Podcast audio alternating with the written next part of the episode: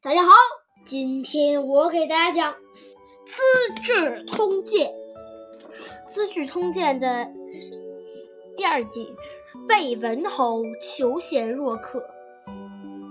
原文是：文侯问于群臣曰：“我何如主？”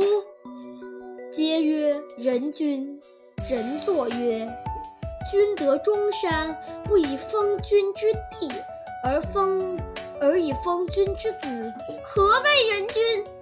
文侯怒，人作驱出。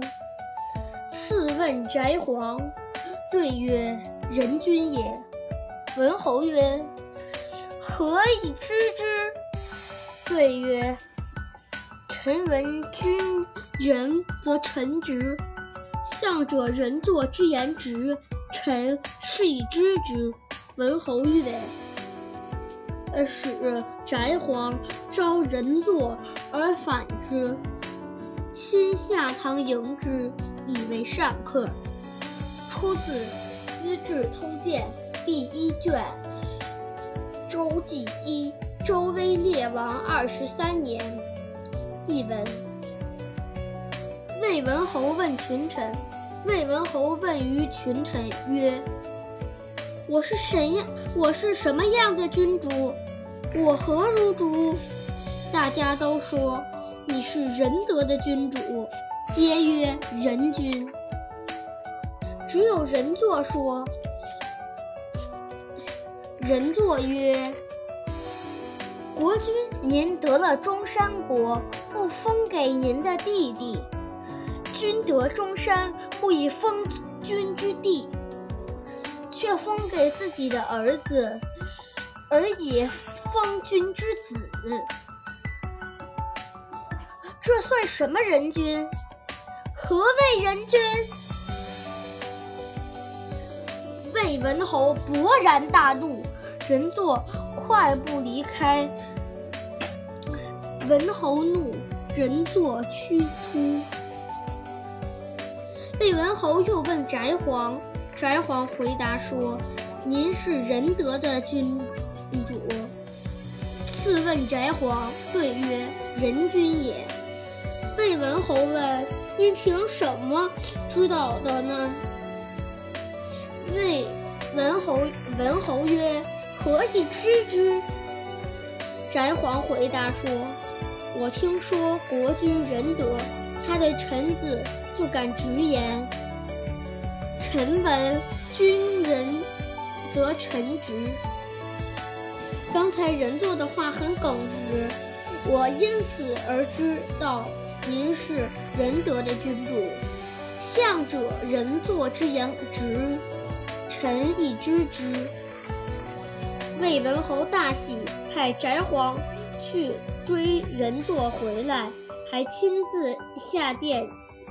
堂去接，去迎接，奉为上宾。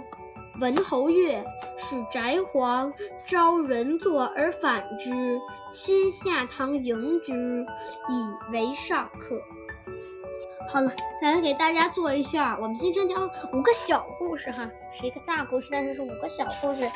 咱们给大家做的一下人物介绍：魏文侯，魏文侯是。呃，魏国三家分晋之后的第一任君主，他原名是魏斯。然后我们刚才提到的翟璜和这块的人作，还有之后我我们，然后之后我们还会提到的什么杜干木、杜干木呀、魏成啊、李克呀，这些人都是魏文侯的臣子。这个故事呢，主要是讲魏文侯。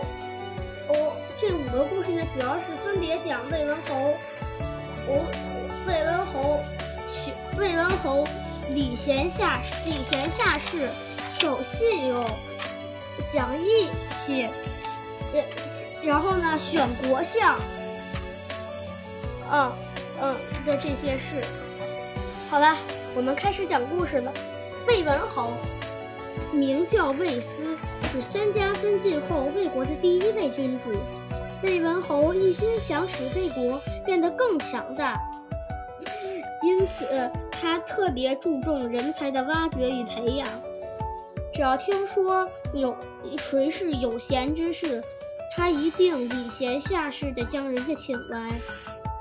为了把刚从秦国抢夺过来的西河地区打造成魏国的文化高地，他特意崇拜，他特意拜了呃呃孔子的弟子子夏为师，请他来这里讲学。在子夏的影响下，西河地区成了中原最重要的文化中心，各地的学者纷纷来这里求学讲学，因此这里出了很多有学识的人才，他们大都成了魏国的大臣，为国效力。魏文侯听说夏子夏有个有个最得意的学生。叫段干木，嗯，他长期隐居乡下，不愿意出来做官。魏文侯几次派人去请，都没能请他出来。没办法，魏文侯只好亲自去请，希望，嗯，能，嗯出，希望他能出来做魏国的国相。于是，魏文侯起，坐着马车，呃，来到，呃，带着随从。向段干木家驶去，谁知到了他家，怎么敲门也不见人来开门。原来段干木一听到马车的声音，就赶紧从后院翻墙出去了。从此以后，魏仁侯每天都要到段干木家去上一趟，每次都在离段干木家很远的地方就停下来，然后步行到他家门口敲门。可是段干木坐在家里，就是不肯出来开门。随从们忍不住发牢骚说：“这个段干木实在太狂妄了！大王来了这么多次，他还不给开门，真是不识抬举。”魏文侯却不以为然地说：“人家段先生德高望重，学问渊博，又不是又不。”又不想依附于我，这正是我所尊重他的地方啊！再说了，我有什么值得人家尊重的地方呢？我只不过是有钱有势，可，人家，段先生有品德有节操，轻视我也是应该的呀。此后，魏文侯的马车每次经过段干木家附近，他都要扶步扶步车厢。前面的，呃，横木站立凝望，以此表达对段干木的敬意。时间久了，段干木看出了魏文侯的诚心诚意，终于答应与他相见。可提出的条件是，不能强迫他当国相。魏文侯不能强迫他当相国。魏文侯，我自然满口答应。每次段干木前来讲课，魏文侯都请他坐下，自己站着站着听。有时魏文侯站得又困又累，可也硬硬撑着，不敢休息，怕段先生一不高兴，就再也不来了。经过这件事情，魏文侯求贤若渴的传播开来，四方的。开始传播开来，四方的贤士知道，纷纷来投奔。没过多久，魏国的朝堂上就聚集了一大批有志之士和有贤之人，如善于发现，如善于发现人才的翟华，公公而忘私、能征善战的岳阳，善理民政、精通水利的西门豹。大政治家、大军事家吴起，精通法律的、精通法治的李悝等等，他们都为魏国发展壮大贡献出了自己的力量。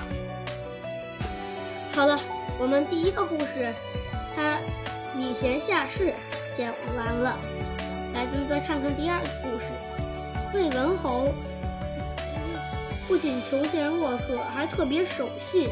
有一次，他在大寝他和大臣们饮酒，兴致正浓的时候，忽然下起了？大雨。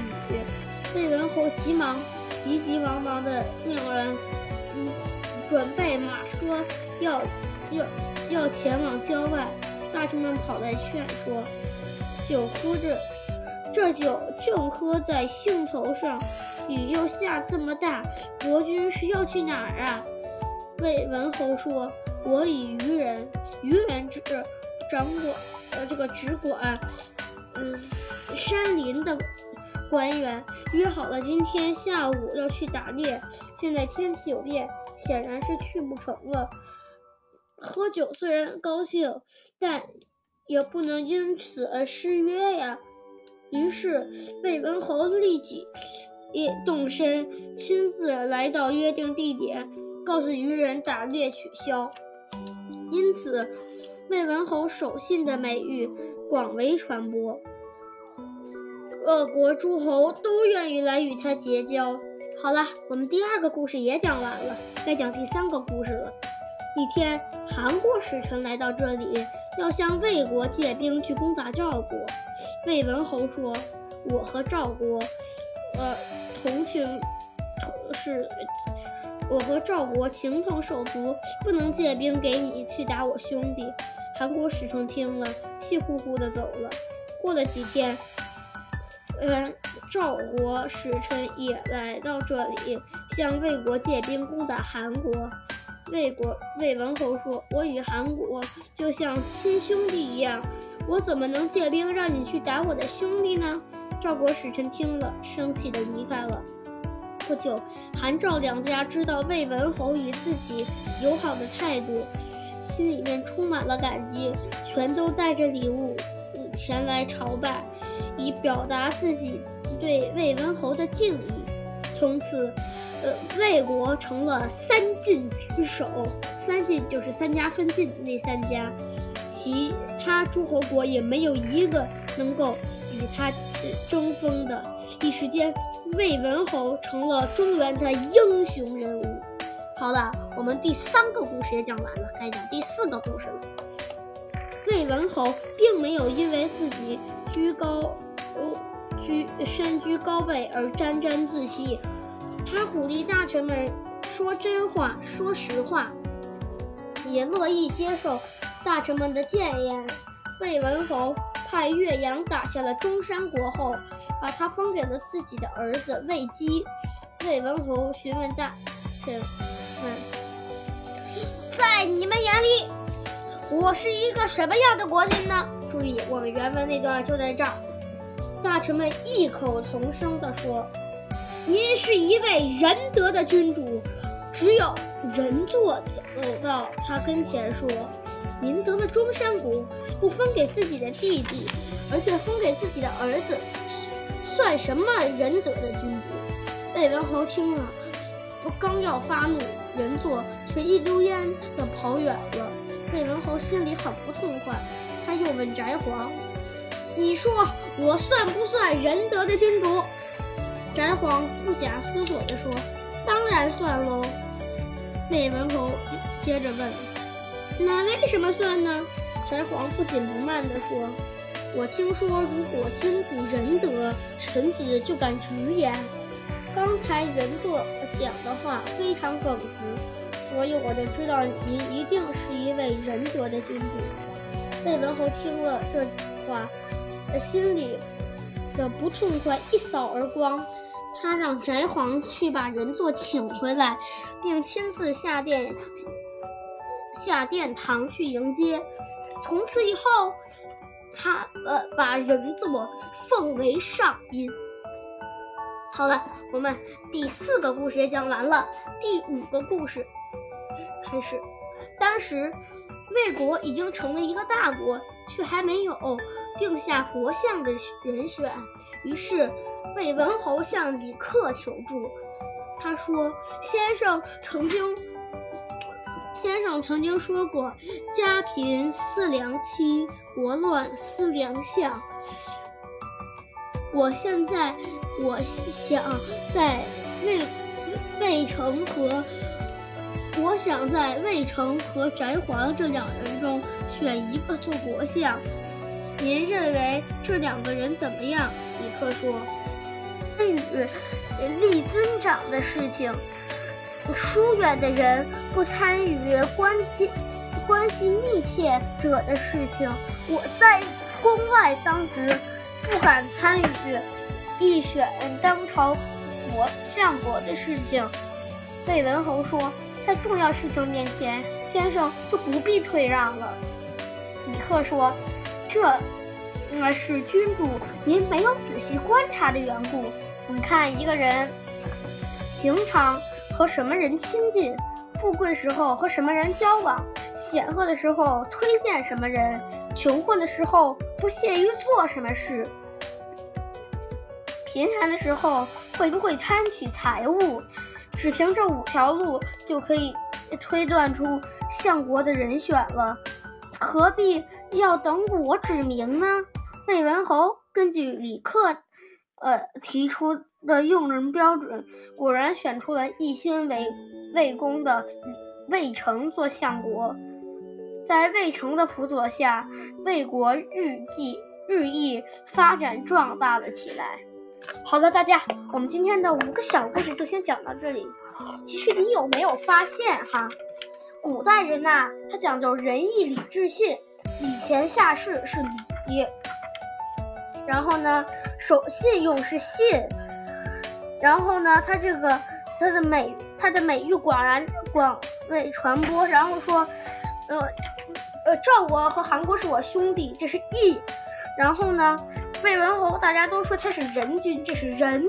然后呢，他向李克求助是智，仁义礼智信，这都是齐全。这就是为什么他他们说魏文侯是个好国君。